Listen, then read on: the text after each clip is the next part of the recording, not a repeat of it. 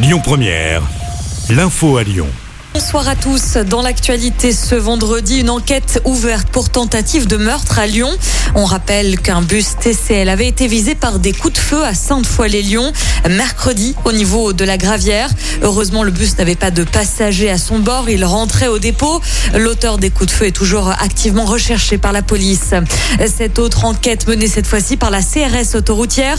Un homme de 39 ans a été placé en garde à vue hier après ce grave accident survenu mercredi soir sur la 47. Sa garde à vue a été prolongée de 24 heures. L'homme sera présenté devant le de Saint-Etienne demain. Le conducteur présumé et sa compagne roulaient à vive allure quand ils ont percuté une jeune motarde de 29 ans à hauteur de Givors en direction de Saint-Etienne vers 21h. Elle est toujours en soins intensifs à Lyon. La CRS autoroutière en charge de cette enquête lance un appel à témoins. Si vous avez des infos, veuillez contacter le 04 77 91 50 50.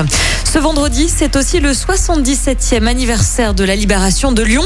La ville prévoit une soirée de commémoration avec notamment un hommage aux combattants partant de la place des terreaux en direction de la place Bellecour. Un concert est également organisé.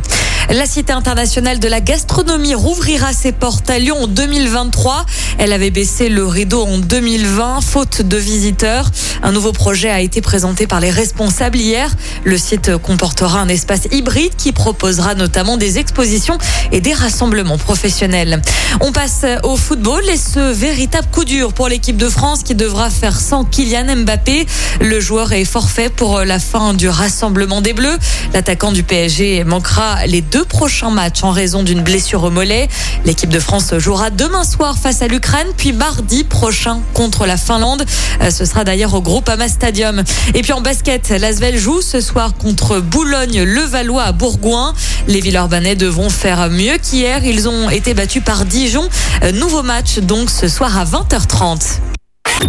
Écoutez votre radio Lyon Première en direct sur l'application Lyon Première, lyonpremière.fr et bien sûr à Lyon sur 90.2 FM et en DAB+. Lyon Première